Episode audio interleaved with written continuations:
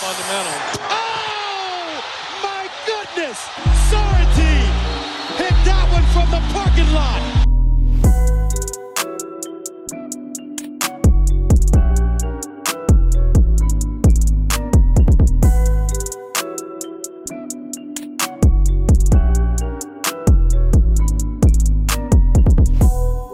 Hallo und herzlich willkommen bei der neuen Folge von Vom Parkplatz mal wieder. Wir haben es mal wieder hingekriegt, nach äh, zugegebenerweise ein paar Wochen Pause. Aber ähm, ja, dafür hatten wir auch einen Grund tatsächlich. Aber jetzt sind wir wieder beisammen. Einmal ich, Lino und natürlich auch der Podcast-Partner am Start. Zugeschaltet aus dem Süden. Len, was geht? Yes, grüß dich. Waren ja nur zwei Wochen in Anführungszeichen. Ja, genau. Trotzdem nochmal hier kurz an die Zuhörenden. Äh, kurz äh, die Entschuldigung, sage ich jetzt mal, dass es uns jetzt in den letzten zwei Wochen nicht möglich war. Aber dafür kommen wir zurück with a bang, würde ich sagen. Mit einigen so Themen, die wir zu besprechen haben. Kann ich vielleicht ganz kurz runterrattern schon mal, bevor wir dann ein bisschen über deine letzten paar Wochen, die ziemlich interessant waren wahrscheinlich, ähm, zu sprechen kommen. Und zwar, genau, haben wir uns gesagt, dass wir über deine All-Star-Experience so ein bisschen äh, sprechen werden. Du warst ja vor Ort in Salt Lake City und hast sicher ein paar Stories mitgebracht und ein paar Erfahrungen. Darüber wollen wir als erstes sprechen. Dann äh, wollten wir auf jeden Fall ein paar Hot Takes für den Rest der Saison und besonders für den Rest der Regular Season raushauen und die dann ein bisschen analysieren. Und zusätzlich ist ja in den letzten zwei, drei Wochen auch einiges passiert und das wollten wir anhand auch von einer kleinen Rubrik abhandeln. Wir haben es jetzt mal genannt, Dinge, über die wir auch zumindest noch kurz re reden sollten. Das haben wir noch mit eingebaut vorher. Und dann kennt ihr das altbewährte natürlich, Fantasy. Ähm, darüber sprechen wir wieder, weil wir haben uns jetzt gesagt, ja, die Fantasy von dem letzten Mal auszuwerten, machen wir wahrscheinlich nicht, sondern wir starten jetzt wieder mit Woche 1 im neuen Zyklus und dann habe ich Len wieder jemanden mitgebracht, was Wer bin ich angeht. Das ist so der Fahrplan. Und damit würde ich sagen, äh, würde ich dir direkt mal die Bühne geben und du kannst mal ein bisschen raushauen, was in Salt Lake City so passiert ist und wie es dir Ja. da ergangen ist. Jo, du, äh, ich glaube, so viel wie an dem Wochenende geht in Salt Lake City selten. Zumindest hat man so die Stadt sonst eingeschätzt. Äh, ja, Utah ist, ist halt einfach so, ne, ein Staat, der lebt so ein bisschen von der Diskrepanz. Auf der einen Seite die wunderschöne Schönheit der Natur und auf der anderen Seite engstirnige Menschen. Ähm, ist halt einfach so, muss man auch einfach sagen. Diesen Slander muss man geben. Ähm, Mhm. ist so ein bisschen bizarr, da irgendwie so eine ausgeglichene Sache zu finden. Ist natürlich anders, wenn die NBA und der ganze Zirkus zu Gast sind. Ich bin ja, Ja. oft und in vielen US-Großstädten unterwegs oder in, in zumindest größeren Einzugsgebieten.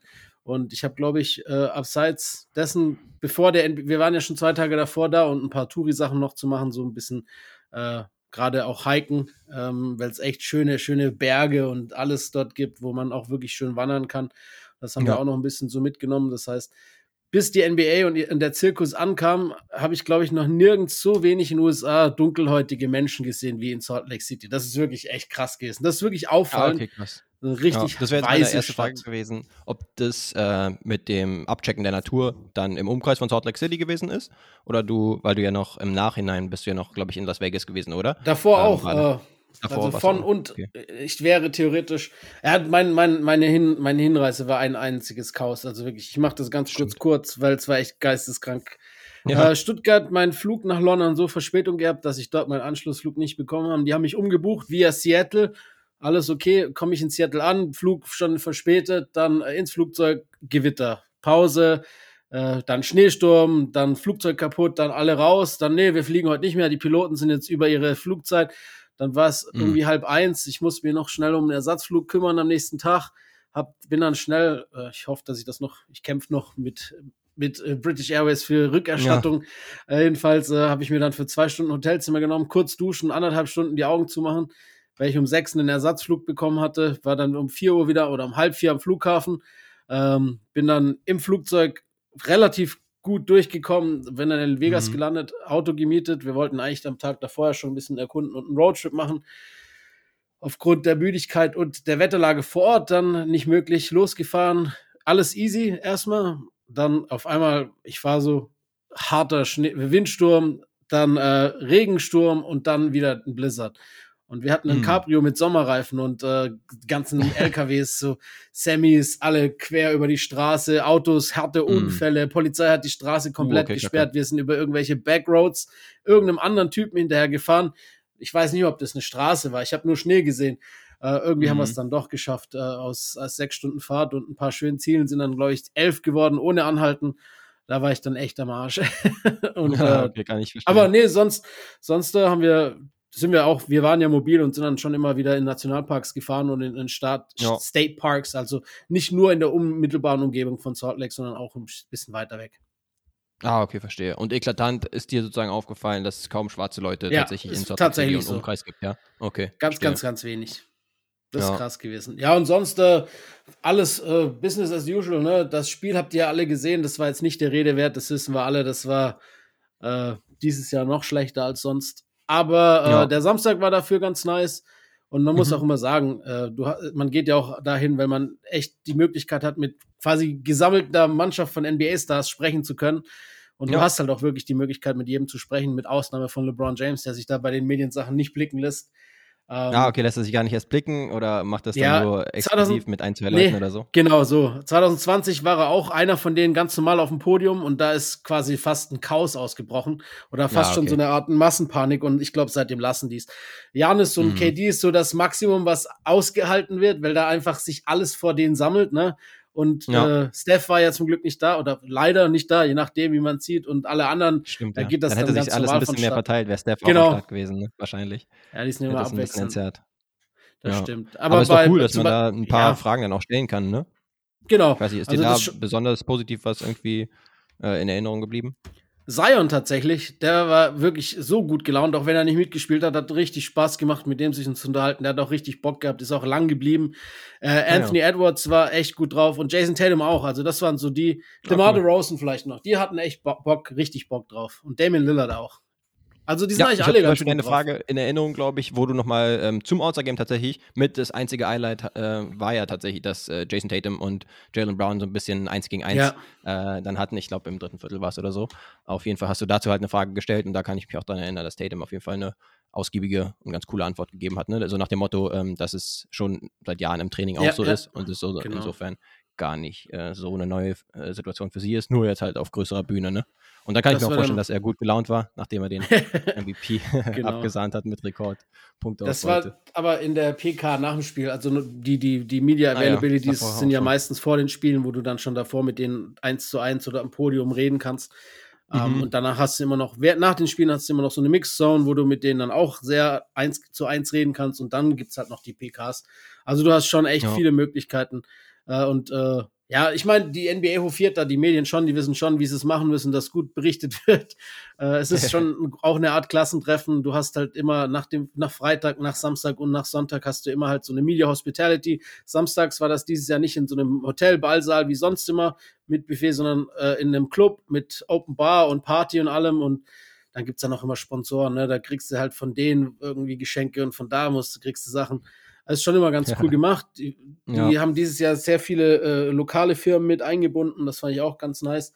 Und äh, ansonsten ist es Samstag die Party, das war neu. Das war auch echt mal ganz cool.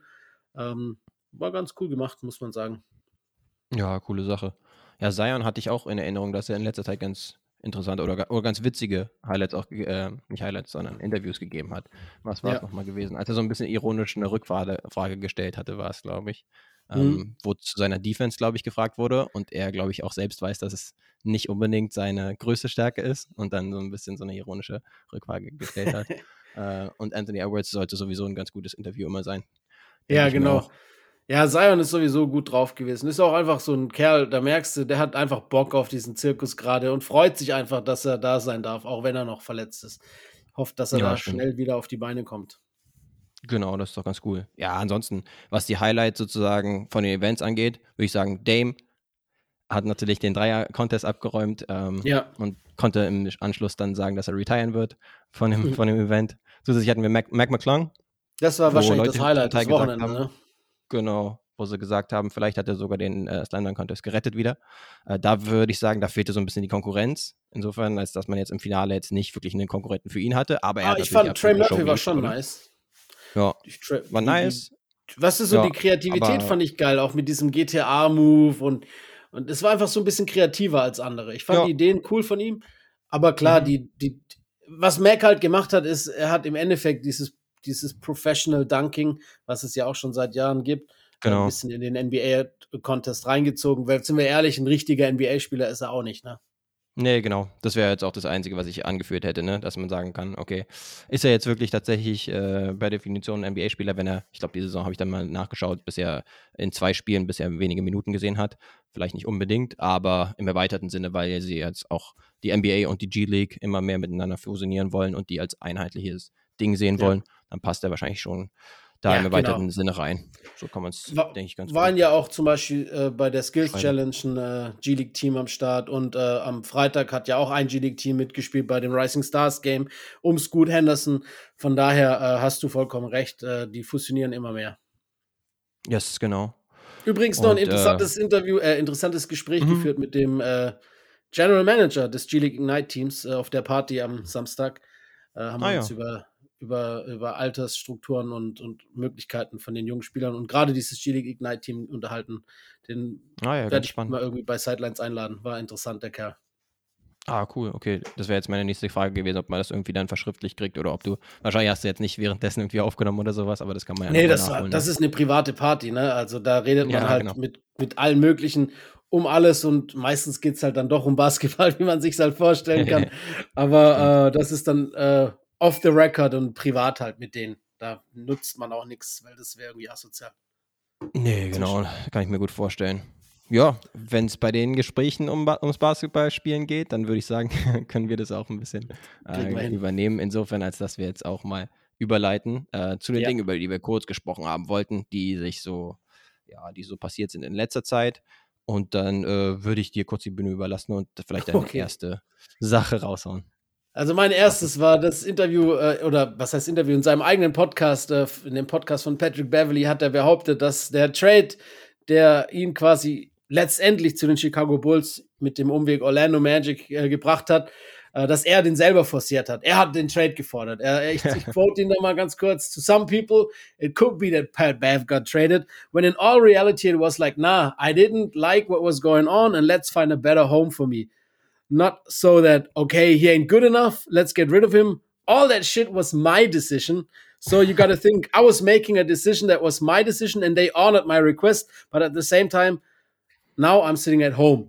Okay also er dreht das ganze halt so hin dass er derjenige war der Ja. diesen Trade in, initiiert hat. Und ich meine wir wissen alle Trade Requests äh, sind inflationär momentan in der NBA aber ich glaube nicht dass auch nur einer im Lakers Front Office äh, einem Trade Request von Patrick Beverly nachgeht. Und ich würde diese Geschichte unter Neudeutsch Cap abtun. Ja, Muss ich wirklich sagen. Also ich Capalot ist es auf jeden Fall. Ja. Ey, wobei, was, äh, was Trade-Beschwerden angeht, da kann man überhaupt nicht mehr sich wundern über äh, Spieler, die das machen, weil äh, Korkmaz zum Beispiel von den 76ers, der jetzt gar keine Rolle mehr bei ihnen stimmt, stimmt. zuletzt ja auch irgendwie eingefordert haben soll. Also, das ist mittlerweile äh, tatsächlich sehr inflationär. Aber ja, ich meine, es gab ja beispielsweise auch den Tweet von Pat Bev unmittelbar nach dem Trade von D'Angelo Russell war es, glaube ich.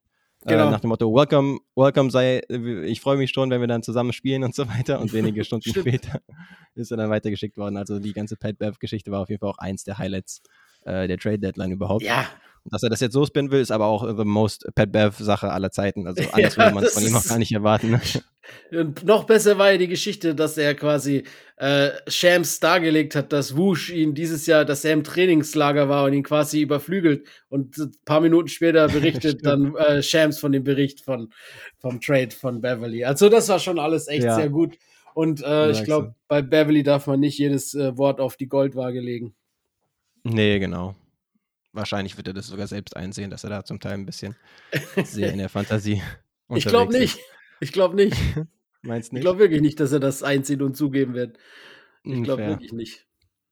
Ja, aber wer weiß, vielleicht kann er jetzt nochmal für einen Playoff-Push sorgen Ja, äh, bei den Chicago Bulls. Und das ist der Landing-Spot schlechthin für ihn. Ist ja immerhin seine Heimat. ist es. Immerhin fühlt er sich dort Als. Homecoming. Genau. Alles klar, was ist, äh, was es liegt dir noch auf der, auf, auf deiner Basketballseele? Ja, ich würde sagen, äh, ist mir auf jeden Fall nah am Herzen, äh, die Performance von Damian Lillard in letzter Zeit. Wir ja, kommen mal wieder drauf zu sprechen, aber ich würde sagen, Anlass genug ist auch auf jeden Fall da. Ja. Denn erst vor wenigen Tagen hat Dame halt äh, 71 Punkte rausgehauen und, äh, hab's mal rausgesucht, ist auch der beste Scorer in der NBA seit äh, der ja, Kalender, genau, seit der Jahreswende mit 36 Punkten im Schnitt. Weißt du, wer ähm, zweiter ist? Jetzt, oh, der zweite, ist es Ich hab's nämlich, nee, lustigerweise Jalen Brunson. Ah, okay, ja. Da hatte ich, Krass, ich hatte, ne? glaube ich, bei Points per Game hatte ich geschaut und da war Brunson mhm. auch so in den Top 10, also auf jeden Fall der, der auch mal am meisten überrascht. Äh, ja. Hatte ich ihn, glaube ich, bei 27 im Schnitt oder sowas, aber ja, auf jeden Fall krass, ähm, was Brunson auch in letzter Zeit macht. Aber nochmal ein Tick krasser, was Dame macht. Und das wollte ich hier auf jeden Fall auch nochmal erwähnen. Ähm, war, glaube ich, auch the most efficient äh, 70-Point-Game ever. Davor hat er letztens schon das uh, Most Efficient 60-Point-Game gehabt, also wenn man jetzt nach True Shooting zum Beispiel geht. also klar, in, in, der heutigen Zeit, wo du dann halt auch für, bei, bei, solchen Spielen dann wahrscheinlich deine 12, 13 Dreier einstreust, da ergibt das Sinn. Aber der mal wieder extrem heiß gelaufen. Gegen zugegebenermaßen die Houston Rockets, die äh, die Schießbude der NBA sind derzeit. Also äh, regelmäßig irgendwie so 40 plus kassieren oder sowas. Aber musst du auch erstmal machen. Dame ist wieder extrem heiß gelaufen und hat wieder äh, einen seiner Signature-Logo-Dreier auch reingehauen. Ja. Und insofern, ja, hatte ich das Gefühl, das muss auf jeden Fall nochmal erwähnt werden. Ja, das 71-Punkte-Spiel, das muss auch erwähnt werden. Das muss man einfach sagen. Ist egal, es war jetzt ja nicht Zufall. Das war wirklich mhm. äh, eine brutal starke Leistung. Es war effizient. Es war ja nicht irgendwie nur wild und blindes Geballere, sondern er hat halt getroffen. Und dann darf er halt auch für 71 gehen. Wenn es zum Sieg führt, ist doch vollkommen in Ordnung. Dann muss man diese, diese Leistung auch respektieren. Finde ich genauso. Nee, genau. Und jetzt ist ja wieder die Situation da, wo die Blazers irgendwie ähm, relativ weit hinten im Playoff-Race unterwegs sind. Jetzt ist Simons der Co-Star, wenn man ihn so nennen will, zumindest der zweitbeste Scorer des Teams, ist jetzt auch erstmal draußen. Das nee, heißt, der ist heute Nacht wiedergekommen. Ah, okay, aber in letzter der Zeit hat, halt, ne, inklusive beim Ja, ja, der, genau, der war lange raus. Genau, deswegen hat, hat Dame wahrscheinlich das Gefühl, dass er äh, sie auf den Rücken tragen muss, jetzt auch das in dieser Zeit. Ähm, auch wenn es den Blazers jetzt sowieso nicht ja, so gut läuft. Genau, ja. nur kurz, wir haben ja privat schon drüber gesprochen und äh, ich mhm. habe dir auch gesagt, ne, weil du gesagt hast, du freust dich gerade als Damon Lillard-Fan habe ich dir auch gesagt, die letzten zehn waren drei und sieben, also sieben Niederlagen. Classic Dame. Genau. Gesagt, ne? Ja, ja. ja okay. so, so, kann man es respektierlich sagen. Ich sage halt im Gegenzug, genau, da haben halt einige gefehlt, inklusive seinem Co-Star sozusagen.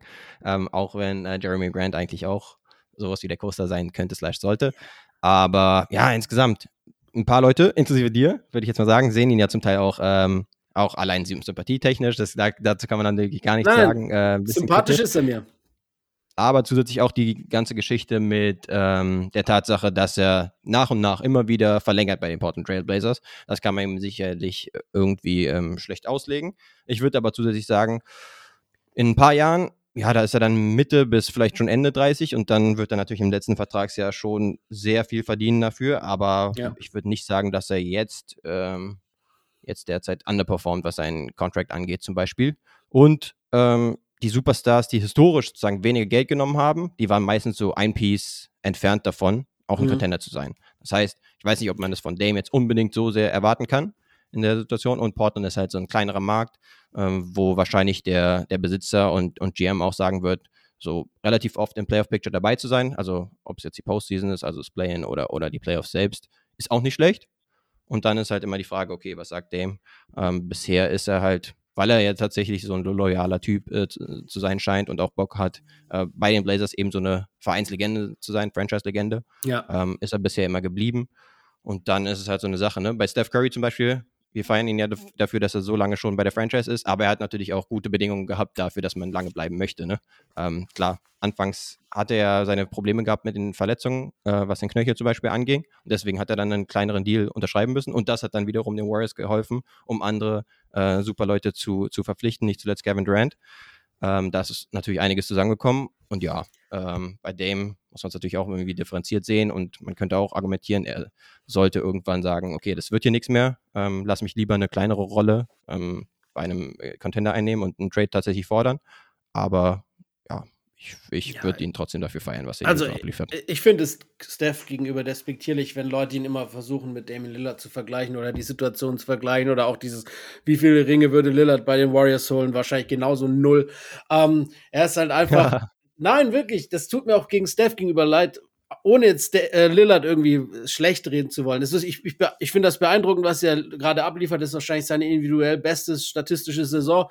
Und das kommt überraschend, nachdem er ja wirklich die Jahre davor ein bisschen Struggle hatte, was dann wirklich auf die Verletzungen zurückzuführen war, die er auch mit sich rumgezogen hat. Das tut mir auch leid. Mhm. Ich finde ihn super sympathisch. Ich finde das geil, dass er Portland im Herzen hat. Ich finde das echt gut, dass er so dieser One-Franchise-Guy sein will. Du hast vollkommen recht. Weniger zu nehmen ist nicht immer die richtige Lösung. Bei Dirk hat's auch erst meistens nach seinem Championship auf viel verzichtet äh, und da kam auch nichts mehr bei rum. Das, du hast vollkommen recht, das ist so bei Small Market Teams hast du halt immer dieses Problem. Auch wenn äh, hinter den Blazers ja. die, die Besitzer mit dem meisten Nettovermögen stehen, ähm, die ja locker mal ein bisschen in die Luxury Tax gehen sollten und könnten. Äh, aber der Vertrag ist Wahrscheinlich nun mal nicht. aber auch dann eher, ja, wenn es absehbar ist, dass du auch einen genau. Title Contender ähm, hast. Ne? Genau. Ne? Also jetzt, du wirst jetzt nicht für dieses Team zum Beispiel unbedingt in die Luxury Tax gehen, ja. würde ich sagen. Würde ich auch ähm, nicht sagen. Du hast vorhin das weil Wort. Es halt keine Anstalten macht, irgendwie Top 6 zu sein oder Top 4, womöglich genau. sogar in der Conference. Das Wort Coaster relativ äh, inflationär ja. genutzt, wenn man äh, bei den Blazers äh, überhaupt von einem Coaster reden kann, habe ich mir gedacht. Ich meine, Simons könnte nee, da hinkommen, ist noch nicht so weit. Äh, Grant ist ein solider Spieler, vor allem ein guter Verteidiger, aber ob er als Star ist, weiß ich auch nicht. Und äh, das ist, zeigt ja schon, was das Problem der Portland Trailblazers ist. Das große Problem ist und bleibt die Verteidigung. Sie hatten gedacht, ja, mit die ganze Zeit immer diese, dieses äh, Lillard McCollum gespannt, das defensiv nichts taugt, äh, zu ersetzen. Mhm. Und jetzt haben sie Simons, der äh, äquivalent schlecht verteidigt wie CJ und Dame ist wirklich auch einer der schlechtesten Verteidiger, das muss man sagen, äh, unabhängig ja. von seiner großartigen Offensive. Das Problem kriegen sie auch nicht mehr gelöst. Ähm, deshalb glaube ich auch, dass Dame zwar bei den Portland Trailblazers seine Karriere beenden wird, aber im Endeffekt ringlos bleiben wird, was ja auch nicht schlimm ist. Ich meine, wir leben zwar in dieser Ring-Culture, aber man muss ja nicht immer jegliche Karrieren nur äh, an, an Ringen bewerten und er liefert schon nee, ab genau. und von daher, äh, wenn das sein Wunsch ist, äh, One-Franchise-Guy zu sein und dann halt der Beste. Er hat ja jetzt schon quasi sämtliche Rekorde von Portland gebrochen und wird die Rekordbücher weiter fortführen. Und das ist doch im Endeffekt auch was wert, der Beste von einem Franchise wahrscheinlich auf Lebenszeit zu sein. Genau. Und wer weiß, was jetzt zum Beispiel, wenn sie jetzt komplett die Postseason verpassen sollten oder so, oder halt es nicht in die ähm, 1 bis 8 äh, Playoffs packen werden, was dann passieren wird. Ob er dann vielleicht ja. doch sagt, okay, äh, seht mal zu, dass ihr für mich äh, genau. dann ein, ein, Ziel findet und dann würden die Blazers sicherlich dann auch drüber nachdenken. Und allein, weil er schon so äh, viel erreicht hat mit ihnen, äh, wie gesagt, mhm. für ihre ja, Verhältnisse äh, werden, werden sie ihm da sicherlich keine Steine in die Wege legen. Aber ja, Sie haben ihm auch nicht wirklich die besten Teams zur Seite gestellt. Nie. Muss man auch fairerweise zugeben. Auch im Rahmen genau. ihres Möglichen äh, hätte da immer mehr passieren können, was äh, das Team oder den Teamaufbau um Damien Lillard oder zumindest äh, das zu unterstützen, was ihn stark macht. Das ist nicht oft passiert und äh, deshalb liegt es natürlich auch in großen Teilen am Front Office, dass da eben einiges im Argen ist. Genau, das stimmt schon. Aber ich wollte es nochmal betonen, Dame auf jeden Fall einer der besten po äh, Scoring Point Guards aller ja. Zeiten, würde ich sagen, vor allen Dingen in der Neuzeit. Ähm, und das beweist er jetzt mal wieder. Und wir haben wirklich vor der Saison schon einige äh, Stimmen gehört, die gesagt haben, hm, okay, letzte Saison hatte er mit seiner ähm, Verletzung so zu kämpfen. Äh, kleinere Guards, äh, nördlich von der 30 äh, Jahre alt, äh, von dem Plateau, ja, die werden wahrscheinlich dann eher abbauen. Und er, ja, am Anfang hat man noch gesagt, okay, er hat ein paar Spiele ausgesetzt und so weiter. Aber jetzt ist er mindestens so gut wie am Liefern wie zuvor auch, also vor der Verletzung. Aber also wahrscheinlich sogar besser denn je. Also diese Saison ist genau. brutal von ihm, ne? Genau. Mit klar über 30 Punkten im Schnitt. Ich würde es ja. versuchen, ein bisschen anzugleichen im Vergleich zu der Liga von vor ein paar Jahren, ähm, weil ja auch das Scoring insgesamt hochgegangen ist, aber ähm, ist auf jeden Fall nicht zu schätzen, was er da macht. Gerade in letzter genau. Zeit, wie gesagt, wir haben es ja schon angesprochen, ne? Top Scorer der NBA seit January 1st. Und das ähm, ohne viele von den besten ja, Mitspielern. Quasi der George Gervin der Neuzeit. Possibly. So kann man es vielleicht besprechen. kann man es vielleicht äh, zusammenfassen. Cool. Äh, was hast du denn so als nächstes noch mitgebracht? Ich habe noch mitgebracht, dass äh, sich immer mehr abzeichnet, dass Jamrand nicht unbedingt der allernetteste und beste Mensch ist off the court. Ne? Ähm, mm. So mhm. sehr er Spaß macht ähm, auf dem Platz, so sehr nervt auch manchmal so dieses ultra hart Gangster-Getue, A, neben dem Court und mittlerweile häufen sich halt auch die Berichte, dass da einiges nicht so richtig stimmt. Erst gab es ja äh, diese Auseinandersetzung mit den Pacers, die auch dazu geführt hat, dass anscheinend, das ist nicht ganz bestätigt, äh, Leute aus der Entourage von Morant äh, Waffen auf Security-Personal von den Pacers gerichtet haben. Ähm, ja. Dann gibt's immer wieder diese ganzen Auseinandersetzungen auf und neben dem Court, wo auch sein Clownsvater mitmacht. Ähm, jetzt ist ein Bericht rausgekommen, der äh, Memphis Police, des Memphis Police Departments, das sagt, dass Ja Morant, dass die, die Anschuldigung gab es schon davor, im Sommer bei einem Pickup-Spiel in seinem eigenen Haus äh, repeatedly steht da, äh, einen Teenager auf den Kopf geschlagen hat, bis der quasi eine riesige Beule am Kopf hatte. Und äh, neu kam zu dem Bericht dazu oder steht in dem Bericht, was bislang nicht berichtet wurde, dass er dann nochmal zurückkam und äh, den Jungen auch mit einer Knarre bedroht hat. Ja, äh, ja das sind, ich meine, klar, der Trigger war wohl, und das stimmt wohl auch von allen Aussagen, dass der Junge den Ball auf Morant mehrmals geschmissen hätte und schon noch provoziert hat. Aber ja, ja dieses ganze, diese Und im ganze, Anschluss hieß es irgendwie auch, dass, dass der Junge gesagt habe, äh, genau. ja, ich komme noch mal zurück und äh, I'm light your house on fire ja. oder sowas, so nach dem Motto. Also genau. schon Drohungen, die dann ja. ähm, Morant, glaube ich, auch an die Polizei weitergetragen hat. Aber ey, ganz ehrlich, das ist doch noch kein Grund, äh, hier mit einer Knarre anzukommen. Ich meine, genau. ist auch schon wieder ähm, only in the US, würde ich schon ja, wieder, furchtbar, äh, sagen, dass das schon wieder fast schon gang und gäbe dort ist, beziehungsweise ja, zumindest jetzt äh, keine komplette Anomalie, äh, traurigerweise. Aber na, geht natürlich überhaupt nicht klar. Also da gibt es irgendwie gar keine zwei Meinungen. Allein in den zehn Tagen, wo ich jetzt wieder drüben war, oder elf Tagen, äh, gab es wieder zwei Mass-Shootings. Das ist halt einfach ja. absurd, ne? Da, ich meine, ja. ich bin auch echt, ich bin generell kein streitsuchender Mensch, außer vielleicht, wenn es um Basketball geht. da provoziere ich dann schon ganz gern. Aber, aber äh, ich bin noch viel zurückhaltender, wenn es um, um irgendwelche Road Rage oder Provokation oder sonst was geht in den USA. Ich würde mm. niemals einen Streit anfangen, einfach nur, weil ich auch Schiss hätte, dass halt irgendein Clown eine Waffe zieht und mir in den Kopf schießt oder was auch immer. Ne? Das weißt du halt einfach nicht. Mm. Das ist einfach so eine unangenehme Situation, wenn du nicht so, weißt du, hier, klar, Land of the Free, aber im Endeffekt, äh, wenn du es nicht gewohnt bist, dass jeder eine Knarre haben könnte, vor allem in, auch in einem Staat wie Utah, die so ein Opening Carry, Open Carrying Law haben. Ne? Du darfst eine Knarre mit dir führen, überall und so weiter ja. und so fort. Überall, vor, das ist auch so befremdlich. Auch überall ja. vor den Arenen stand so, Philipp hat das auch so beeindruckt, weil das erste Mal in so einem Staat war, äh, wo steht mhm. einfach No Guns Beyond this Point und so, weißt du, bei NBA-Veranstaltungen. Also bis dahin ja. kannst du deine Waffe haben, ab da das, das ist einfach schon krass, ne? Also, das ist einfach skurril. Man könnte, man könnte sagen, Land of the Free, free to shoot each other, gefühlt. Ja, weißt du? Nach dem Motto. Also das, ja. das ist vielleicht das Einzige, insofern ist es free. Aber ähm, ja, genau, das könnte man jetzt natürlich nochmal extrem ausführen, aber wir sind uns einig, äh, das, was äh, Jamarant da ähm, ja. gemacht hat. Hat er ja auch nicht nötig, ne? Diese ganze Gangster-Attitüde. Ja, er muss sich einfach aus solchen Situationen komplett raushalten. Ne? Also klar, bei einem Basketballspiel, dass man da ein bisschen trash talkt und so weiter, das kann das eine sein, aber dann auf einen Minderjährigen einzuschlagen und so weiter, genau. dass es überhaupt dazu kommt, dass der dann auch mal äh, so ein Statement äh, raushaut, ja. äh, das sollte niemals passieren. Zumal jetzt auch beim All-Star-Weekend, und das ist jetzt nicht nur aufgrund dieser äh, Berichte, sondern er war auch so der Einzige, der so von oben herab immer spricht. Ne? Er ist so schon mhm. sehr corky und hat so eine Attitude, die irgendwie nicht ganz, ganz koscher ist, sag ich jetzt mal. Ja. Ja, wir erinnern uns ja nur an das Interview mit Malika Andrews letztens, wo er meinte, ah, I'm fine, in, I'm fine in the West, was ihm jetzt bisher ein bisschen auf die Füße gefallen ist, aus verschiedenen Gründen wahrscheinlich, aber ähm, ja, er verkörpert so ein bisschen die Grizzlies und die sind ja jetzt gerade in Augen vieler nicht die sympathischsten. Ja, ich meine, und er verkörpert auch ein bisschen Memphis, ist ja auch so ein Rattenloch ein bisschen, so plötzlich es anhört. Das ist echt wirklich eine der gefährlichsten Städte in den USA, da passiert auch echt viel Scheiße jeden Tag. Ja. Memphis oder Salt Lake City, ganz kurz.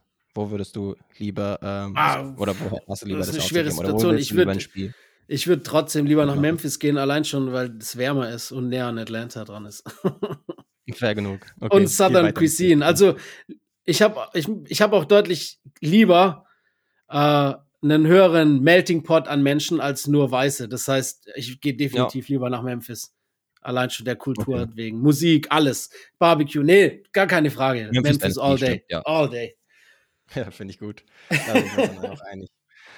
Easy. Ja, dann hätte ich äh, direkt mal die nächsten rausgehauen, ähm, worüber wir noch vielleicht kurz sprechen wollten. Insofern, als dass wir letztens das Second Highest Scoring Game aller Zeiten hatten. Ja, nämlich Mann. zwischen den LA Clippers und den letztendlich siegreichen Sacramento Kings. Sehr geiles Spiel ja. gewesen. Beziehungsweise da haben sich ein bisschen die äh, Geister geschieden mal wieder. weil es hieß, okay, haben wir jetzt äh, geile Offense gehabt, haben wir vor allen Dingen schäbige Defense gehabt. Ich habe es mir eigentlich auch nochmal, vor allem die letzte, die letzte Phase des Spiels nochmal ganz gerne angeschaut.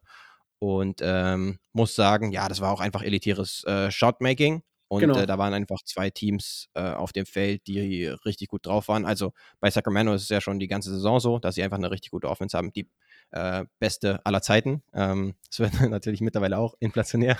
Ähm, das ist die Nummer 1 Offensive. Ja, aber es ist so. ja, muss man halt sagen, ne? Pro, auf äh, 100 Beibesitz zum Beispiel runtergebrochen. Und ja, die Clippers hatten zusätzlich auch einen richtig guten Tat, gerade in Person von Kawhi Leonard, der sowieso in letzter Zeit immer besser aufkommt. Und dann kommt mal so ein Spiel zustande. Ähm, war ja. auf jeden Fall geil anzusehen. Und dann noch ein Double OT. Zum Teil wirklich äh, wildes Shotmaking hin, her, her, hin. Mir hat das Spaß gemacht und ich bin da voll und ganz deiner Meinung. Das war jetzt kein Spiel, das auf schlechte oder gar keine Verteidigung äh, zurückzuführen war, sondern das war ein Spiel, wo halt die Offensivspieler so dermaßen brillant gespielt haben und so effizient waren, dass halt dieser Score zustande kam. Malik Monk, Alter, was der abgeliefert hat, ich, das hat richtig Spaß gemacht. Ich habe das auch zum Frühstück ja. geguckt, West Coast Game so, und es hat nicht aufgehört. Mhm. Noch eine Overtime. Ich sag, okay, macht Spaß. Äh, es hat auch richtig Spaß gemacht. Das war nicht eins der Spiele, die man schaut und denkt, ah, ist das überhaupt noch ein Spiel, das ich sehen will? Das war ein Spiel, das ich von mir aus hätten die auch noch eine dritte OT machen können und ich wäre gerne dabei geblieben.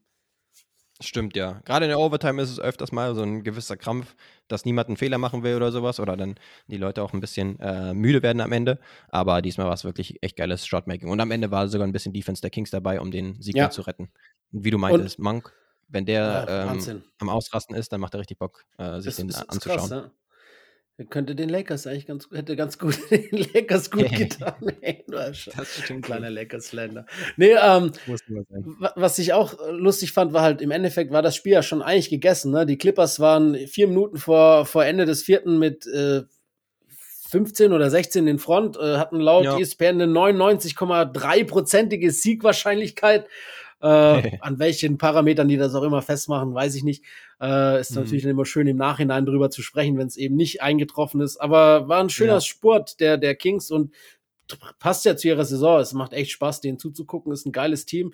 Und hier nochmals offiziell meine Entschuldigung nach äh, den vielen Tränen, die ich gelacht habe nach dem Trade letztes Jahr. Ich bin immer noch der Meinung, dass Terry Halliburton ein besserer Spieler ist als die Aaron Fox. Aber es ist bei Weitem nicht so unausgeglichen, wie man jeder gedacht hätte letztes Jahr.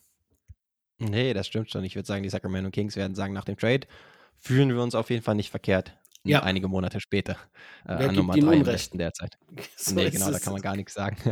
ja, aber insgesamt, wenn wir es noch kurz anschneiden wollen, einfach die Tatsache, dass jetzt wirklich die Regular Season auch nochmal Werbung für sich macht ähm, nach dem All-Star Break. Denn wir hatten zum Beispiel auch noch ein richtig geiles Spiel zwischen den Boston Celtics und den Philadelphia 76ers, wo das Jason nice. Tatum kurz vor Schluss ähm, den Dreier äh, for the Lead macht und dann Joel Embiid kurz ja. nach Ertönen der Sirene noch ein Three-Quarter-Court-Shot äh, war es, glaube ich, reingemacht hat. Also es war auch ein richtig geiles Matchup. Das war fast schon sagt, schade, ne? Die will man, ja, die will man in den Playoffs sehen. Und ja, hätte man auch gerne nochmal extra Basketball gehabt, ne? Nochmal in die Overtime. Das, wäre das nicht zum Sieg gewesen?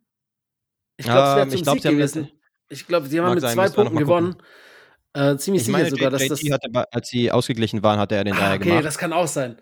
Aber ja, da, dann egal, Teil gewinnen wir nicht. Das wäre halt einfach trotzdem Ding. so geil, ne? Wenn sowas passiert, dann, ich meine, sind wir ehrlich, ob die Celtics jetzt Erste oder Zweiter sind, das spielt stand jetzt noch keine große Rolle und wird auch wahrscheinlich nicht an diesem Spiel auszumachen sein. Das heißt, selbst wenn die das verloren hätten, wäre es, glaube ich, für, für die Dramaturgie des Spiels und wie oft man sich dieses Real Life hätte angucken können oder auch wie oft drüber gesprochen wäre, äh, worden wäre, ja. glaube ich, geiler gewesen, wenn das Ding rein wäre.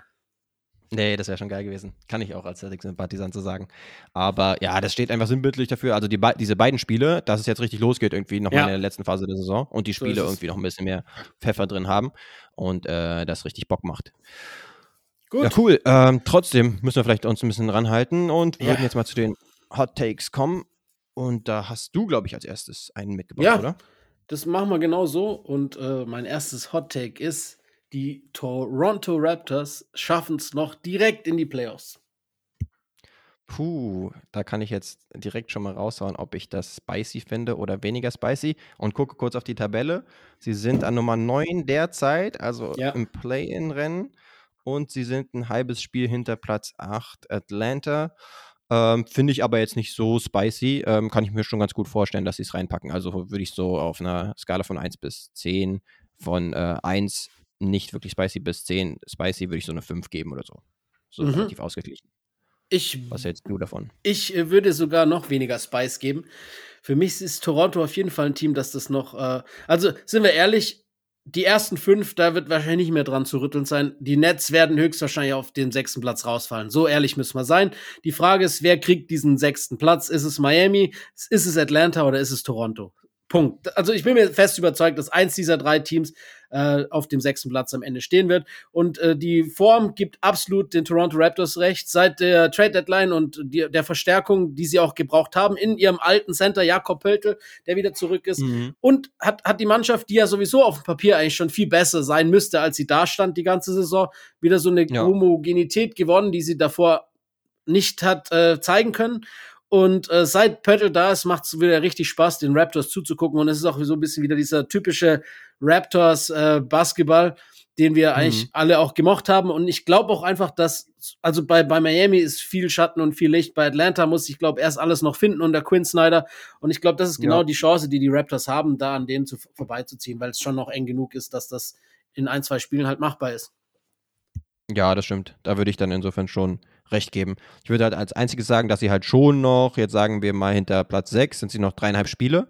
Ja. Aber klar, die Brooklyn Nets haben halt zuletzt vier in Folge verloren. Genau. Und in die genau entgegengesetzte Richtung geht es halt bei den Raptors, die 8 und 2 sind in den letzten 10 beispielsweise. Genau.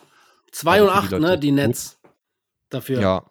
Und genau. äh, die Heat 4 und 6 und die Hawks 5 und 5. Also das sind eher so die Das ne? Momentum, ne? definitiv das Momentum auf Seiten der Toronto Raptors.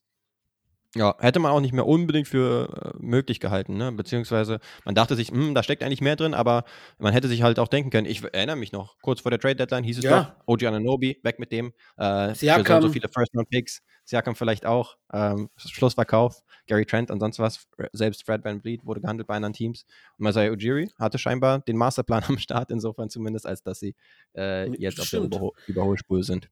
Es gab ja sogar ein paar Stimmen, die äh, das Aus von Nick Nurse gefordert haben, was ja eigentlich Majestätsbeleidigung ist. Ähm, stimmt. Aber mal gucken, wie es sich weiterentwickelt. Ja, das stimmt wohl. Yes, yes. Ähm, ich würde sagen, du kannst auch mit dem nächsten Take jo. vorbeikommen. Mein nächster ist es, äh, wir wechseln die Conference und ich sag dir, im Westen in den Playoff-Plätzen zwischen, also 1 und 6, bleibt alles genauso, wie es jetzt gerade ist. Also nicht bedeuten, dass äh, nicht die die Suns noch die Kings überholen, sondern dass diese sechs Teams auch die ersten sechs Plätze am Schluss bilden. Ah, okay, das wäre jetzt meine Nachfrage gewesen, ob du jetzt genau die Konstellation hast, also Denver in 1, Memphis in 2, Second äh, 3 und so weiter, oder ob du sagst, einfach die Top 6 Die sechs Teams sind in den Top 6, egal in welcher Position. Sind in den Top 6. Genau, okay, ja, dann würde ich so. sagen, äh, eine sehr geringe Zahl in dem Fall, also eine, eine 2 würde ich jetzt mal geben. Ähm, also kein Heat. Tatsächlich auch Nee, genau. Wen, wen, hätten wir denn, wer da noch reinstoßen könnte? Die ja, Dallas Mavericks, halt, ne? hm, nicht so viel Vertrauen. Ja. Oder vielleicht Minnesota, ah, Utah und New Orleans eher zu vernachlässigen. Die Lakers, die Top 6, hm, sehen wir doch nicht, oder? Nee. Insofern, ja, doch, sehe ich re als re relativ realistisch. Genau so sehe ich es auch. Also ich bin auch da, äh, sehr, sehr unspiciges Take. Die Mavs sind die einzigen, die es schaffen können. Äh, also so, ein, so ein Switch, Mavs, Clippers kann ich mir vorstellen. Ähm, aber ich bin eher auch äh, der Meinung, dass die so bleiben, wie sie sind und die Mavs halt dann quasi in die Play-ins müssen. Ja, genau. Das ist tatsächlich natürlich auch für einen amtierenden Conference-Finalisten nicht so das ja. geilste Szenario in der, in der Folgesaison, aber äh, ja, der Westen ist auch so eng beieinander, dass das auch schon mal passieren kann. Und ja, Dallas halt zum Beispiel, seit sie Kyrie haben, ich glaube 1 und 4 falls mich nicht alles täuscht, auf jeden Fall nicht gut unterwegs. Mhm. Da braucht es ähnlich wie jetzt bei den Atlanta Hawks, aber halt mit mehr Spotlight drauf, noch ein bisschen Zeit, um äh, alles zu integrieren. Wenn und ähm, wir haben ja sowieso das Gefühl, dass Dallas Schwierigkeiten hat, also oder genau. Probleme, beispielsweise in Defense. Ähm, offensiv sollten sie eigentlich klarkommen, sind sie bisher auch eigentlich ganz gut, wenn, wenn beide auf dem Court waren. Aber in der Crunch-Time zum Beispiel sah das irgendwie noch nicht wirklich gut aus, weil sich dann den Ball gegenseitig hin und her passen und niemand abschließen will oder wenn, dann, dann treffen sie eben nicht. Ist halt sehr, so, sehr kleine äh, Sample Size, aber so sah es bisher so aus. Ich, ich kann mir aber dennoch vorstellen, dass wenn die Mavs halt in den Playoffs sind, dass sie das äh, Beste oder dass sie aus den Play-ins auch als erstes Team rauskommen, kann ich mir schon vorstellen. egal ob es jetzt gegen die Lakers oder gegen die Minnesota Timberwolves oder gegen die New Orleans Pelicans oder wie auch immer geht. Wobei die Pelicans muss man schon auch mit einem gesunden Zion wieder auf der Rechnung haben können. Aber wenn jetzt sagen wir mal Dallas durchgehen würde und dann in den Playoffs auf Memphis trifft, würde ich sie nicht als chancenlos sehen. Also das spricht, glaube ich, Bände über, wie knapp es im Westen zugeht. Ja, tatsächlich. Würde ich auch sagen. Ähm, ja, da können wir auch, glaube ich, zu meinem nächsten Take kommen, ja. weil das auch äh, in der Western Conference beheimatet ist. Nämlich die Lakers erreichen die Play-ins, um dort an den Mavs oder den Clippers zu scheitern. das wäre natürlich mhm. ein Wunschtraum meinerseits. Ähm, also ich bin mir Aha. ziemlich sicher, dass die Lakers die Play-ins noch erreichen. Ein Team fliegt raus, das sind die Utah Jazz. Die, die hat, das hat sich abgezeichnet mit der Trade Deadline, dass da quasi der Plug gezogen wurde. Wir wollen noch ein Jahr tanken. Sie können auch nichts dafür, dass Lauri Markkanen so gut ist, dass jemand wie Kessler sich so gut gemacht hat. Das Team überperformt. Äh, ich glaube, Danny Ainge, wir machen ja die Witze seit Tag eins. Äh, bekommt Haarausfall bei den Leistungen seines Teams, weil sie zu gut sind. Äh, ja, Lauri auch neu ja, wieder mit diesen 40, 17 Spielern so. Sie, ja, ins Tankgeschehen können sie sowieso nee, nicht mehr großartig eingreifen. Haben halt schon 31 Siege. Aber klar, jetzt könnten sie theoretisch noch eine äh, Niederlagenserie genau. äh, raushauen. Ich glaube auch, dass sie halt dann im Endeffekt dann Elfter oder sowas sind. Äh, die Lakers kommen in die Plains. Ähm, dann ist halt immer die Frage bei den Lakers, wie gesund sind sie? Das, ich meine, das Team ist jetzt das erste Mal seit zwei Jahren, dass es Sinn macht. Also es ist wirklich ein Team, das auf dem Papier auch ein Team sein kann. Ähm, ja. Die Gesundheit ist das große Fragezeichen, wie, wie bei New Orleans auch ich glaube, wenn die Lakers auf die Mavs treffen, stand jetzt nicht daran, dass die Mavs, äh, die Lakers die Mavs schlagen, geschweige denn die Clippers. Ja. Also ja, ich, ich, bin, ich würde ihm auch eine 3 geben oder so. Okay, ja. Nee, genau. Ähm, also ich hätte auch gesagt, jetzt in den letzten Spielen, da sahen die Lakers eigentlich ziemlich gut aus. Dann ist LeBron wieder ausgefallen mit einer Knöchelverletzung, wo er mal wieder gezeigt hat, Father Time is not undefeated, äh, is undefeated, in fact. Ja. Und ähm, ist jetzt erstmal bis auf weiteres raus, wahrscheinlich einige Wochen. Anthony Davis prompt auch wieder ein Spiel ausgefallen, nachdem er eigentlich in letzter Zeit wieder ganz gut ausgesehen hat. Jetzt haben sie zumindest ähm, kurz vor diesem Recording äh, dieser Folge einen wichtigen Sieg gegen ja. Oklahoma City rausgehauen, wo Dennis Schröder echt überzeugt hat und sie in der zweiten Halbzeit getragen hat. Aber trotzdem darf man das jetzt nicht äh, ignorieren, dass LeBron halt jetzt erstmal auch noch draußen ist. Das heißt, es ist jetzt nicht unbedingt ein Selbstläufer, dass sie dann die Teams vor ihnen ähm, überholen. Allerdings, du sagst es schon, Utah hat jetzt nicht unbedingt den Incentive, äh, da noch mit reinzukommen. New Orleans würde ich tatsächlich auch sagen, ähm, dass die wahrscheinlich aus dem äh, Play-In rausfliegen. Das wäre zumindest Glaube ich Prognose. Nicht. Einfach weil Zion, das wäre jetzt mein Take, Zion ja, jetzt noch wer soll dann rein? Portland. Portland oder wer soll ja. dafür rein? Nee. Da würde ich eine Wette abschließen. Portland ist jetzt gerade anderthalb Spiele zum Beispiel hinter äh, New ja, Orleans und New Orleans ist in letzter Zeit, ja, okay, die letzten zehn Spiele, fünf und fünf, fünf. davor waren sie halt extrem trash. Ähm, ja, sie haben sich haben gefangen wieder. Im neuen Jahr, ja, ja, zumindest in letzter Zeit haben sie sich gefangen. Aber ja, wie dem auch sei, ich sehe New Orleans letztendlich nicht in der, in der Playoff-Serie. Und die Lakers. Das, okay, ähm, das ist fair. Das ja, gebe ich dir. Würde ich sie dann letztendlich nicht unbedingt drin sehen. Und die Lakers, ja, da kommt es auch natürlich ein bisschen drauf an. Also hast du dann letztendlich LeBron, Anthony Davis, halbwegs ja. bei 100 Prozent. Ähm, dann könnte ich sehen, dass sie zum Beispiel Minnesota schlagen können und ja, ja. Äh, ein 1-8-Matchup oder sowas letztendlich erreichen. Dallas, da wäre ich mir auch nicht so sicher, dass Dallas unbedingt äh, so sehr überlegen ist. Aber das ist halt ein großes What-If, weil du brauchst schon beide Stars, die am Start sind und die auch bei, annähernd bei 100% sind. Und eigentlich bräuchtest du auch ein bisschen Eingewöhnungszeit mit den neuen Leuten. Das sah zuletzt tatsächlich eher im Spiel gegen Dallas, in der zweiten Halbzeit zumindest, nachdem sie in der ersten äh, komplett hoffnungslos mhm. waren, äh, ziemlich gut aus, wo sie dann den Sieg geholt haben. Uh, und in Dallas habe ich jetzt derzeit nicht wirklich riesiges Vertrauen. Ja. Insofern ist es so ein bisschen dieser Wettlauf gegen die Zeit. Aber ähm, ja, das könnte schon nochmal spannend werden. Aber ich glaube, die Lakers packen es letztendlich dann da auch nicht mehr. Ja, also genau wie du es gesagt hast, stimme ich dir. Ich stimme auch zu, eigentlich zu 100% zu. Äh, es muss schon viel richtig laufen, dass das anders läuft. Aber ja. wie gesagt, never bet against LeBron James. Und wenn der dann doch gesund ist und AD auch, dann wird es mich auch nicht ganz arg wundern, wenn sie dann doch in den Playoffs stehen würden. Ist halt nee, so, ne? komplett nicht. Wobei ich das tatsächlich äh, was heißt störend finde, ist jetzt übertrieben gesagt, aber äh, viele führen das immer wieder an, egal yeah. was, die, was die Umstände sind sozusagen, never bet against him und nehmen dann so ein bisschen ein easy way out, sage ich jetzt mal, ist und so, sagen, ja. ähm, äh, die Lakers werden es, also nach dem Motto, wenn sie es dann doch schaffen in 1 zu 8 Play Playoff-Matchup oder so, dann nach dem Motto, I told you so, weil ich Ja, ja und, dann, gesagt, ah ja, und Denver, die können ja gar nichts. Jetzt sind die Lakers auch Genau, Favorit. Ja, ist ja klar. ne, Ja. Bei denen. Das ist halt immer schwierig. Ja. Aber genau, ähm, sie sollen erstmal zusehen, dass sie ähm, die Teams vor sich überholen. Utah ist tatsächlich dann wahrscheinlich nicht so schwierig Ja. äh, zu überholen. Aber dann bin ich mal gespannt. Du, ich, wie gesagt, ich, ich hätte mehr Lust auf Playoffs ohne die Lakers ähm, und äh, glaube auch, dass es Adam Silver wär. aber nicht. Adam Silver bestimmt nicht. Alle, die Geld machen wollen, nicht. Genau. Naja, gut. Ich würde sagen, wir gehen noch mal rüber in die andere, äh, auf die andere Seite. Yes. Ähm, und ich äh, werfe dir noch ein Hot Take ins Rennen und zwar die Atlant Atlanta kommt ebenfalls direkt in die Playoffs. Das ist quasi jetzt das Pendant zu den Raptors. Jetzt musst du sagen, wo die Chance höher liegt.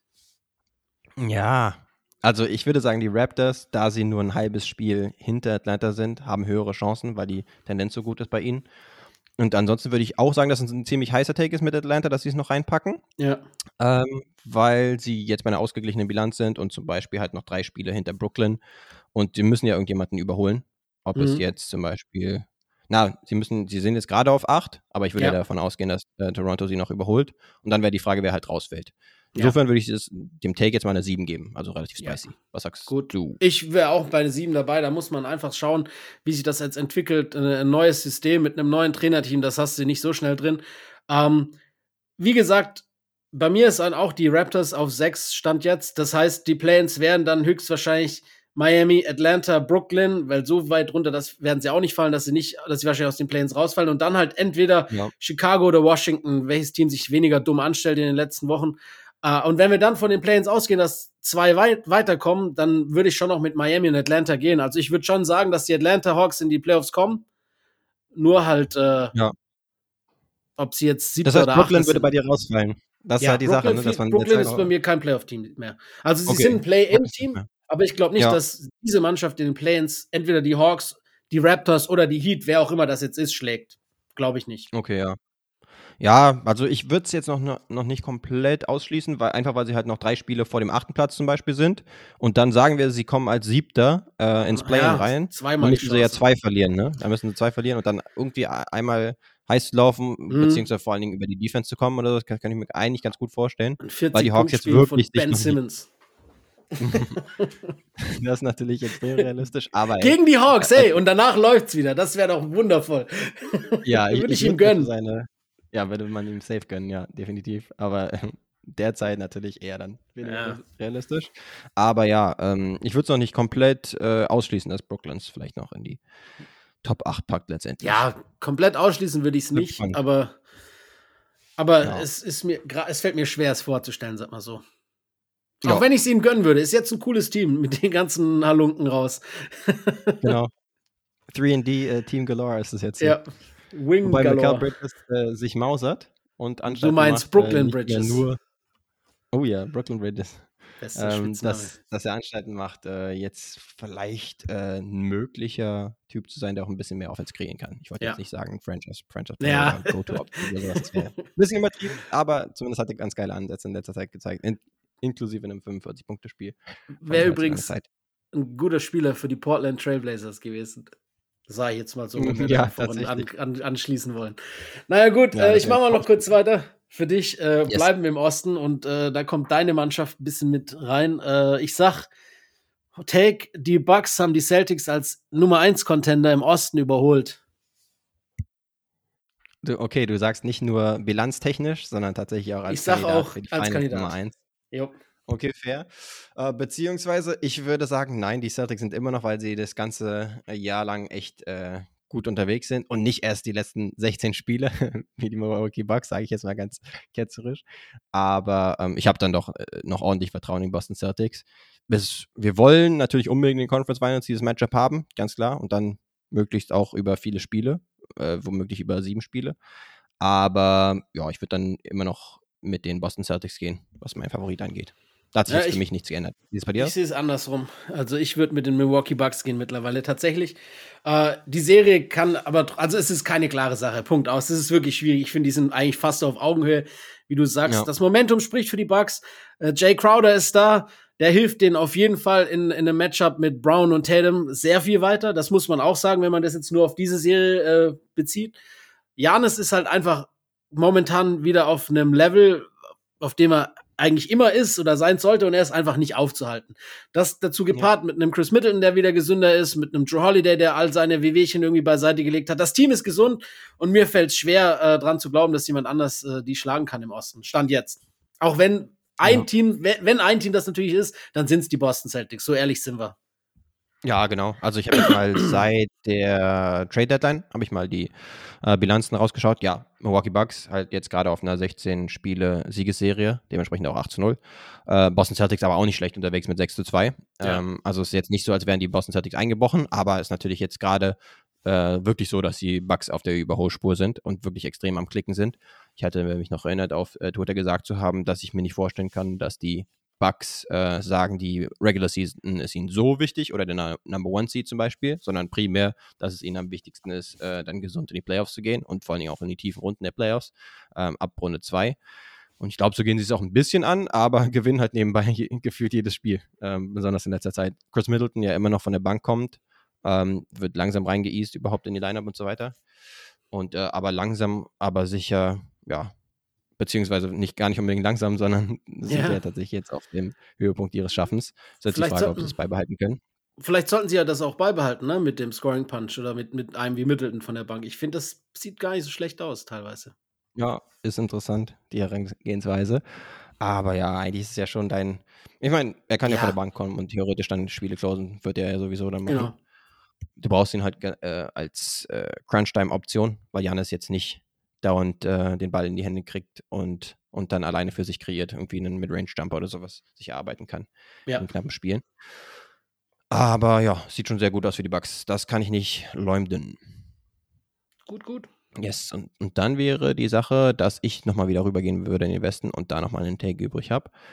Nämlich, dass die Suns die Top Dogs im Westen sind.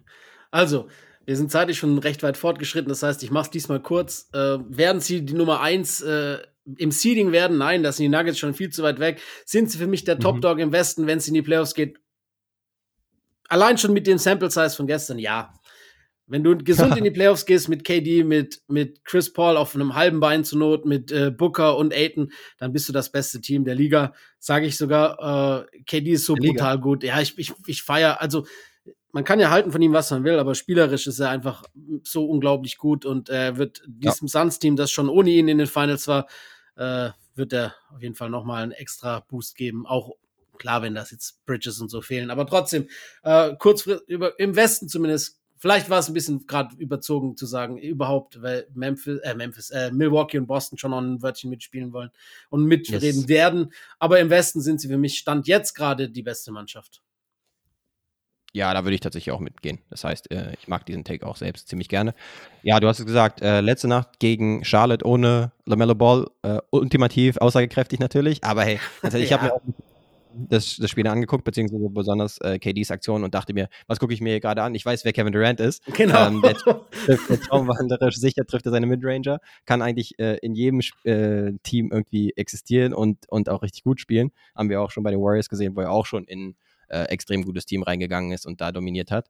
Ähm, also so viel muss ich von KD jetzt persönlich nicht mehr sehen. Natürlich ist ganz interessant, wie sie, wie sie das Ganze dann staffeln, Line-Up-mäßig und so weiter, ja. wer der fünfte im Munde ist. Joshua Cody zum Beispiel ganz gern genommen oder, oder auch andere Leute. Aber ja, ähm, alleine schon die Tatsache, dass sie lauter Midrange-Maestros haben, sage ich jetzt mal. Also einmal KD, der das äh, natürlich extrem gut macht, der historisch gut ist aus der Midrange. Dann hast du Devin Booker noch, dann hast du CP3, der auch mal einen einsteuern kann. Ja. Und wahrscheinlich besser ähm, ist als drittbester Spieler eines Teams als als zweitbester.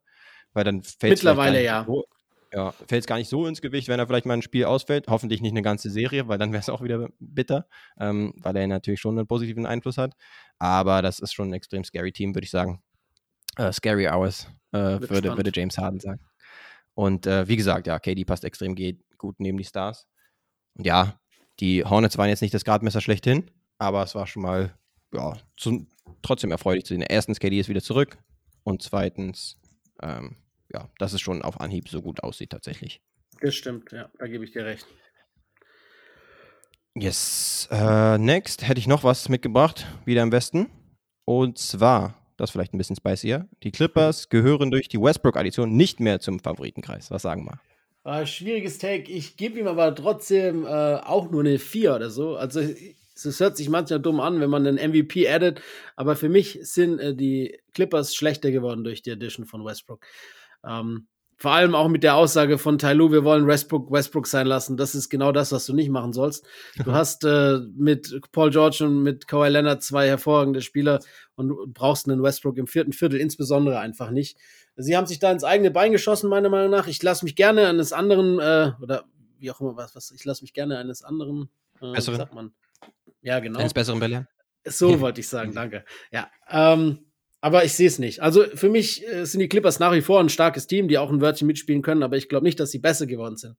Und ich glaube auch, dass eventuell diese Westbrook-Addition dazu führen kann, dass sie eben nicht mehr zum absoluten Favoritenkreis gehören. Ja. Ähm, was ich dazu sage ist, meine Frage, Gegenfrage ist sozusagen, gehörten sie überhaupt je zum absoluten Favoritenkreis? Das würde ich so ein bisschen hinterfragen. Ähm, ja. Sind ja jetzt eigentlich fast die ganze Saison sind sie um 500 unterwegs, hatten sich eigentlich so ein bisschen abgesetzt von 500, sind jetzt auf Nummer 6 mit äh, drei Niederlagen zum Beispiel zuletzt. Halt, mit Westbrook. Äh, korrelierend mit, mit Westbrooks, ja genau. äh, mit Westbrooks äh, ja, Neuzugang. Ja. Aber ja, letztendlich haben sie halt Reggie Jackson und John Wall abgegeben und ja. zusätzlich Russell Westbrook und Bones Highland äh, gekriegt. Also auf der Point Guard Position was Neues gemacht. Und Eric Gordon, noch, ne? Äh, Mason, ja, Eric Gordon noch geholt, Mason Plumlee noch geholt. Das heißt, eigentlich haben sie wahrscheinlich net, net positive rausgeholt aus der Trade. Könnte man meinen.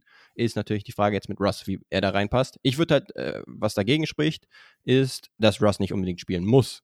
Klar, du sagst es schon mit den Aussagen, ähm, dass sie schon das Gefühl machen, dass er eine große Rolle spielen soll. Und das kann dann wiederum kritisch sein, weil ganz ehrlich, so um zum Ring zu kommen und, und dann zu Shootern zu kicken und so weiter, wie es in dem, ich meine, es war das erste Spiel, wo er 14 Assists hatte, gut funktioniert hat. Das kann ich mir ganz gut vorstellen.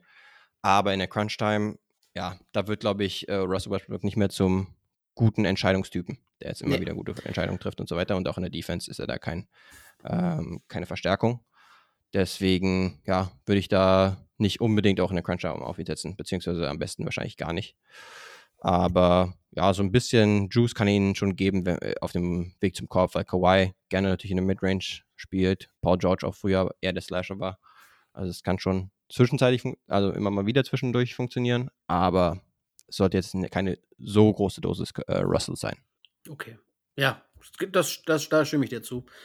Kawhi ist gerade ja. auch wieder in, in Kawhi-Sphären unterwegs. Und wenn dann die Playoffs losgehen, ich meine, ich würde auch niemals gegen Kawhi setzen, der gesund ist. Nee, genau. Da würde ich tatsächlich zustimmen, weil Kawhi so ein brutaler Playoff-Performer ist und äh, jetzt tatsächlich wieder aussieht wie P. Kawhi. Ja, ist krass. Deswegen. Und wenn man dann, ja, ich würde sagen, dass Ross gar nicht unbedingt die riesigste Rolle spielen müsste. Ist halt nur das, Genau, das ist ja das, ne? Und dann ist halt, wenn sie es ihm jetzt geben, diese Rolle, ja. und dann ist es halt umso schwieriger, sie ihm wieder zu nehmen. Ich meine, er war ja schon, ich weiß nicht down, ne, aber er war ja schon quasi ein Bankspieler bei den Lakers in großen Teilen. Ja. Äh, und jetzt wieder ihm diese alte Rolle zu geben und ihn glori zu glorifizieren, was ja auch okay ist. Ich möchte ja gar nicht Russ hier slandern, aber der Fit ist halt nee. dann einfach nicht mehr da. Und wenn halt dann Westbrook anfängt, Entscheidungen zu treffen und äh, Klatschwürfe zu nehmen im vierten Viertel, dann ist halt genau das, was du nicht willst, wenn du einen Kawhi auf dem Platz hast. Nee, genau. Deswegen, ja, sehe es tendenziell auch eher kritisch. Vielleicht nicht ganz so kritisch wie du, aber schon eher kritisch. Na gut, ähm, einen letzten hätte ich noch mitgebracht. Hm. Und zwar, was sagst du zu diesem Take? Die Knicks packen es in die zweite Playoff-Runde. Puh, du. Muss ehrlich zugeben, äh, momentan würde ich dem gar nicht so wenig so, so, viel vorher geben. Ich gebe ihnen mal eine 4 oder eine 5, also so mittendrin. Stand jetzt sieht es so ja. aus, als ob sie sich gegen die Cleveland Cavaliers treffen äh, würden in den Playoffs. Und bei denen läuft gerade mhm. auch nicht alles so wirklich zusammen. Das heißt, in diesem Duell könnte ich mir wirklich vorstellen, dass die Knicks auch in 6 oder 7 äh, die Cats schlagen. Sind gerade echt gut drauf. Es macht wirklich auch Spaß, den Knicks zuzugucken, so blöd sich das anhört. Ähm, will ich eigentlich kaum zugeben, aber Brunson hat da schon, also in, in Dallas beißt man sich auf jeden Fall gerade ziemlich hart in den Arsch immer noch, dass man diesen Vertrag ja. nicht gematcht hat, weil der auf jeden Fall der bessere Fit neben Luca war und jemals sein wird, als das, was Kyrie ihnen geben kann. Punkt. Ja, genau, das würde ich auch auf jeden Fall auch anführen. Üb äh, der einzige Grund, wieso ich das überhaupt ansage, ist, dass sie halt äh, jetzt gerade im 4 gegen 5 Matchup wären gegen die Cleveland Cavaliers. Also Genau. gegen ein Top-3-Team hätte ich sie Nein. auf keinen Fall favorisiert. Und ich favorisiere favorisiere sie jetzt auch nicht unbedingt gegen die Cavs. Aber einen Shot haben sie auf jeden Fall schon. Also die Knicks jetzt zuletzt sieben Spiele hintereinander gewonnen zum, zum Beispiel. Also die Siegesserie ist immer noch aktiv. Und du sagst es schon, also ähm, Jalen Brunson, was die äh, Per-Game-Punkte angeht, ist er jetzt zum Beispiel bei 28,5 im Schnitt in den letzten 26 Spielen seit der Jahreswende. Schon Extrem krass. gut unterwegs. Also er ka- kann eine, scheinbar eine legitime äh, Nummer 1 Option sein, derzeit zumindest. Ja. Das ist schon krass. Ähm, Tibbs liebt ihn, glaube ich, auch. Und äh, sind jetzt 10 Spieler über 500. Deswegen haben sie auf jeden Fall guten Schwung. Und ja, also gegen Cleveland sehe ich sie mehr oder weniger gleich auf, würde ich meinen. Genau. Ähm, wäre auf jeden Fall eine ganz ansehnliche Serie. Würde mich freuen. Würde ich gern sehen. Cooles, ja, cooles Guard-Matchup. Äh, Josh Hart ist ja auch dazu gekommen jetzt bei Ja. den Knicks und macht sich gut als Energy Guy. Ähm, hätte man sich natürlich denken können bei Tipps, dass er solche Spieler gerne mag. Aber ja, die Knicks machen Spaß. So als, als gritty, ziem, ziemlich gutes Team. Ich war die ganze Zeit skeptisch gewesen, als sie auch zwischendurch noch eine, eine Siegesserie hatten, wo es auch hieß, ah, sind die tatsächlich jetzt ein überdurchschnittliches Team? Da war ich noch sehr vorsichtig. Aber mittlerweile, ich glaube, genau im neuen Jahr sind sie zum Beispiel bei 18 und 9. Kann ich nicht mehr so viel gegen sie sagen, muss ich sagen. Gehen einem Ähm, die Argumente aus. Genau. Und wird ihnen einen ganz guten Shot geben, eigentlich gegen die Cavs. Ja. Machen wir so. Sehr gut. Let's do it. Würde ich sagen, spring mal zum Fantasy und wie du es ja anfangs schon gesagt hast, wir machen Woche 1, weil wir werden jetzt diese Woche nicht aus von wann überhaupt. Vier Wochen sind quasi, na, jetzt überspitzt gesagt, drei Wochen sind passiert. Äh, wir wollten da jetzt nicht irgendwie wieder komisch zusammenrechnen mit Spielern, die wir eigentlich gar nicht gedraftet haben in der Woche, sondern neues lief. Ja, ja. Die letzte Woche ist, fällt weg. Wir fangen neu an, Woche 1. Ähm, ich glaube, du hattest äh, letzte Woche den ersten Pick, das heißt, du darfst wieder zuerst picken. Machen wir es einfach so. Ich Okay, weiß es nicht mehr. Das können heißt, so du machen. darfst. Easy. Dann würde ich mal direkt mit dem MVP-Frontrunner Nikola Jokic gehen. Ja, ist ein fairer, fairer Move. Ich nehme äh, Janis. Auch nicht schlecht. Ja. Äh, gib mir dann als nächstes JT from Boston. Jason Tatum. Ah ja, ist auch nicht allzu falsch. äh, ich nehme Luca. Auch nicht verkehrt. Und ey, wie soll es anders sein? Gib mir Dame. Ja, gut, dass er, den braucht er, ne? Äh, Yes. ich sag, die Minuten werden steigen und deshalb kommt auch Kevin Durant in mein Team. Uh, okay, guter Call. Der darf natürlich auch nicht fehlen. Gib mir als nächstes, jetzt wird's interessant. Ja, nee, kann ich nicht bringen. Ähm, gib mir mal. Ja, doch. James Harden, komm. Gut, dann nehme ich seinen Partner natürlich, äh, Joel Embiid, wenn du ihn mir noch auf dem Blatt Genau, über lässt. ihn hatte ich nämlich nachgedacht und dachte mir, nee, Jokic und Embiid. Das ergibt einfach keinen Sinn. Ja, Janis und Embiid gibt ein bisschen mehr Sinn. Ja, minimal mehr. Genau, deswegen ähm, ihn dir insofern so ein Stück weit überlassen und würde dann noch gehen mit Jalen Brunson, komm. Ja, ey, gerade hot über ihn gesprochen, ja. Ich brauche auch noch Yes. jemand Kleines, also zumindest was Guardlastigeres. Das heißt, äh, ich pack mir den Tyrese rein. Hallie. Okay, yes, cool. sir. Gutes Ding. Ähm, das waren, glaube ich, fünf, oder? Das waren Lass uns fünf, nicht ja. wieder das da- Nee, das daneben haben. Das war Okay, so. fair. So verbleiben wir. Und können dann weiterkommen zu Wer bin ich. Ich habe wieder wen mitgemacht. Ich, also garantieren weiß ich nicht, dass es fünf waren, ne? Garantieren werde ich es nicht, dass es fünf waren, aber es hat sich so angefühlt. Die Zuhörenden wissen, würden, werden Bescheid wissen und uns spätestens am nächsten Tag darauf, hinweisen. So Wir sind echt es. unverbesserlich dabei. Was soll's? Ist auch schwer, bis fünf Ähm, zu zählen, ne? Ja, genau. Das muss erstmal gelernt sein.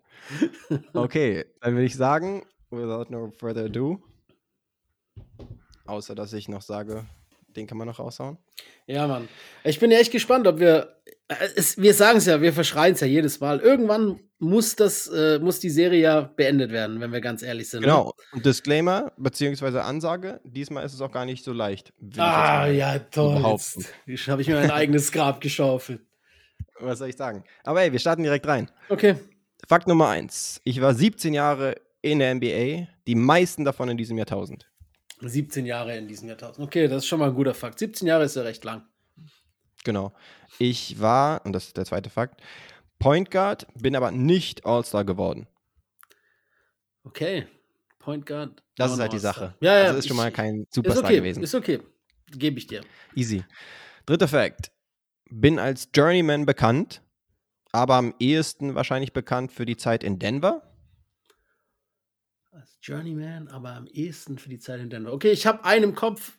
Ich hätte ihn zwar eher bei einem anderen Team gesehen, aber ich nehme noch den vierten, bevor ich den Tipp mal raushau. Okay, fair.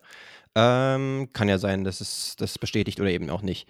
Wie gesagt, Journeyman, dementsprechend, Fakt Nummer vier, ich habe bei neun Teams gespielt. Ja, gut. Das hilft Neun verschiedene. Ich, äh, dann haue ich den raus, den ich davor gerade im Kopf auch hatte. Ich sag mal Andre Miller. Yes! Ja, nice. We did it. Sehr geil. Ja, hätte ich es nach drei auch haben können, verdammt. Siehst du? Aber Ja, war doch gar nicht so schwer. Ja, nee. Ich dachte, okay, ich dachte okay, erst, ich okay. ähm, habe dir jetzt hier einen reingehauen. Ging. Ähm, wollte ich gar nicht unbedingt, aber ich dachte mir, ey, das, das ist Das- ein ganz geiler Äh, 2000s Guard gewesen. War auch ein nicer Guard eigentlich so. Hab den gemocht. Yes. Lass mich Was nochmal war- was die war fünf noch? Raushauen. Genau, ähm, überraschenderweise vielleicht bin ich elfter All-Time bei den Assists. Mhm. Ergibt natürlich insofern schon Sinn, als dass er 17 Jahre gespielt hat. Und was dazu noch gekommen ist, nur drei Spiele habe ich wegen Verletzung verpasst in meiner Karriere. Krass, Mann. Das ist wirklich, das ist echt hart. Ja, Ein, nicht nur ein Journeyman, sondern auch ein Ironman. Iron Man, scheinbar, ja, ne? Mann. Richtig. Ja, Geil. dafür nee, hätte selbst Cal Bridges äh, Respekt übrig, glaube ich. Ich Ja, feier's, der dass du ihn kein genommen Spiel hast. Ein bisschen, ein bisschen Liebe für Andre Miller, die hat er auf jeden Fall verdient. Nice. Finde ich gut von dir. Yes, ich glaube, er ist jetzt auch G-League Head Coach, meine ich. Habe ich nämlich noch kurz bei Mhm. Wikipedia nachgeschaut. Und ich meine, das war das letzte, was ich äh, von ihm mitgekriegt habe. Also er, er strikt mich auch als jemand, der auf jeden Fall ein Head Coach oder, oder zumindest äh, ein Coach sein kann. Ähnlich wie jetzt ein Jack Vaughn, der auch relativ lange äh, ein Rollenspieler, Point Guard in der NBA war. Ty, Aber Ty Lue, ne? noch ein bisschen, ja, Ty Lue, Sogar auf der gleichen Position im Endeffekt. Genau. Head current äh, Head Coach for the Grand Rapids Gold. Ah, okay. Nice. Pistons, ne? Okay, das ist scheinbar mh, Denver Nuggets. Nuggets. Ey, was machen die in Grand Rapids? ja, stimmt. genau. Das, das ist natürlich strange. Affili affiliate with the Denver Nuggets, aber sie sitzen in Michigan, wie du sagst, richtig? Ja, das, deshalb habe ich auch gleich äh, diesen, es diesen Pistons-Vergleich gedacht, dass das das Farmteam von denen wäre. Aber es ist echt interessant, Yes. dass so die wirklich oder oft die guten Headcoaches nicht zwangsläufig die besten Spieler waren. Ich meine, auch Kurt zum Beispiel, ne? Äh, schon Ja. auch ein guter Spieler und mit viel Erfolg Mhm. äh, gesegnet, aber jetzt kein Star beim besten Willen nicht. Ne? Ja. Und man hat eklatante Gegenbeispiele, wie jetzt zum Beispiel Jason Kidd, nicht zuletzt, muss man Steve leider Nash sagen. auch also ich ein bisschen, ne? Steve Nash, genau. Oder, ja, wen hatte ich jetzt noch im äh, Kopf? Isaiah Thomas zum Beispiel, war ja auch ein legendärer äh, Point Guard und war Ja. dann bei den Knicks auch Ja. ähm, sowohl Ja. im Management als auch als Coach irgendwie aktiv. Immer wieder Funktioniert gab es einiges, genau, Baylor war nicht richtig erfolgreich. Auch Larry Birds Coaching-Stint war jetzt nicht so erfolgreich wie sein, sein äh, Stint als, als General Manager oder als Pr President of Basketball Operations. Da hast du recht, dass oft die wirklichen Stars äh, nicht die allerbesten Trainer abgeben. Lustig, ne? Ja, das wäre eigentlich auch mal interessant, darüber irgendwie was zu lesen, irgendwie eine wissenschaftliche Abhandlung oder sowas. Oftmals, selbst ein Joe Masula oder sowas war ja jetzt kein äh, Genau. NBA-Spieler, ähm, aber war auch ein Point Guard, so viel weiß Ja. ich auf jeden Fall. Ähm, das ist ganz interessant. Ja, als Point Guard hast du halt ja. wahrscheinlich schon facettenreichere, äh, bei, während deiner aktiven Karriere schon mehr Aufgaben, die du oder mehr Dinge, die du im Kopf haben musst. Kann ja sein, ne? Wenn du das Spiel leitest, musst Ja. du auf mehr Dinge achten. Das ist ja nicht von der Hand zu weisen. Und als Genau. Star ist halt das Spiel auf dich zugeschnitten und du weißt halt vielleicht nicht, wie es anders geht. Und wenn du Ja. halt dann im Endeffekt nicht diesen einen Star hast, den du auf dich äh, reproduzieren kannst oder quasi das, was du mit dir gemacht hast, dann mit diesem Star machst und du hast Mhm. nicht diesen einen Superstar, wenn du jetzt so einen LeBron nimmst oder einen Janis, die gibt's halt nicht oft, ne? Die hast du halt auch Ja. nicht zwangsläufig in deinem Team.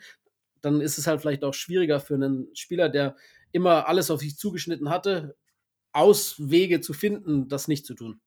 Wer weiß? Genau. Und ich weiß halt auch nicht, wie attraktiv es jetzt für einen LeBron James ist, einen früheren Superstar NBA-Headcoach zu werden. Das ist Ja. wahrscheinlich dann eher stressig als alles andere. Na gut, Janis sagt ja immer, er wir- will.